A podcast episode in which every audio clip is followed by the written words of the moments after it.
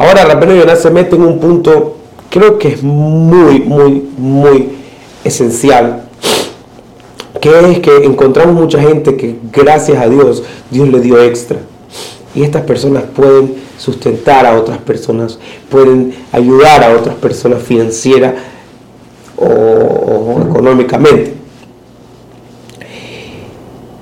Tienen que saber que estas personas, dice Rabbeinu Yonah, que son los, las cabeceras, por decirlo así, hoy en día de organizaciones de, bondad, de donaciones, etc. Dice Rabbeinu Yonah que tienen que cuidarse mucho tienen que cuidarse mucho en varias cosas. Número uno, dice Rabbeinu que la persona no puede buscar los fondos para poder sustentar a otras personas de maneras que van en contra de lo que está escrito en la Torah. Esto es una prueba muy fuerte, porque la persona quiere ayudar, pero por otra parte, por otra parte ve que si se va por el camino de la Torah, que no puede hacer plata en Shabbat, por ejemplo, o que la persona no puede prestar con intereses, o que la persona tiene ciertas leyes de cómo manejar el dinero.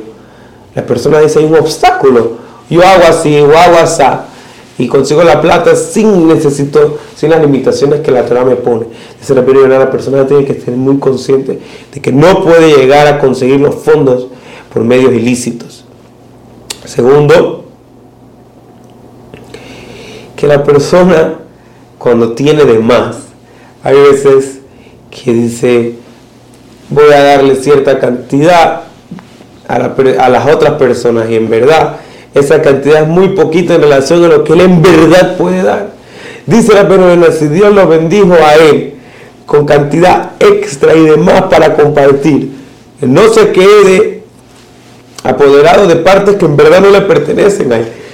La persona tiene que saber cuánto dar.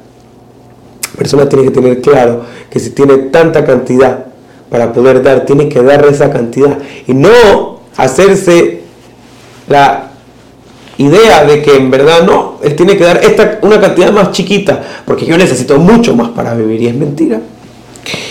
Y por tercero, dice Rabbenu Yonah, y esta es la más difícil, que la persona que es el mensajero de Dios, el canal de Dios, para poder repartir bienes y sustento a otras personas, a los demás, a los necesitados. Tiene que no enorgullecerse de que la plata, el sustento, la ayuda de Él, sino que tiene que agradecer, al contrario, tiene que estar humillado y totalmente sometido a Dios y a que Dios lo escogió a Él como mensajero para poder llevar a cabo esta misión divina. Y no contrario, no es que fue Él el que causó toda esta bondad a los demás, sino que la persona tiene que ser muy cuidadosa, no enorgullecerse y no alzar su cabeza y su pecho frente a Dios.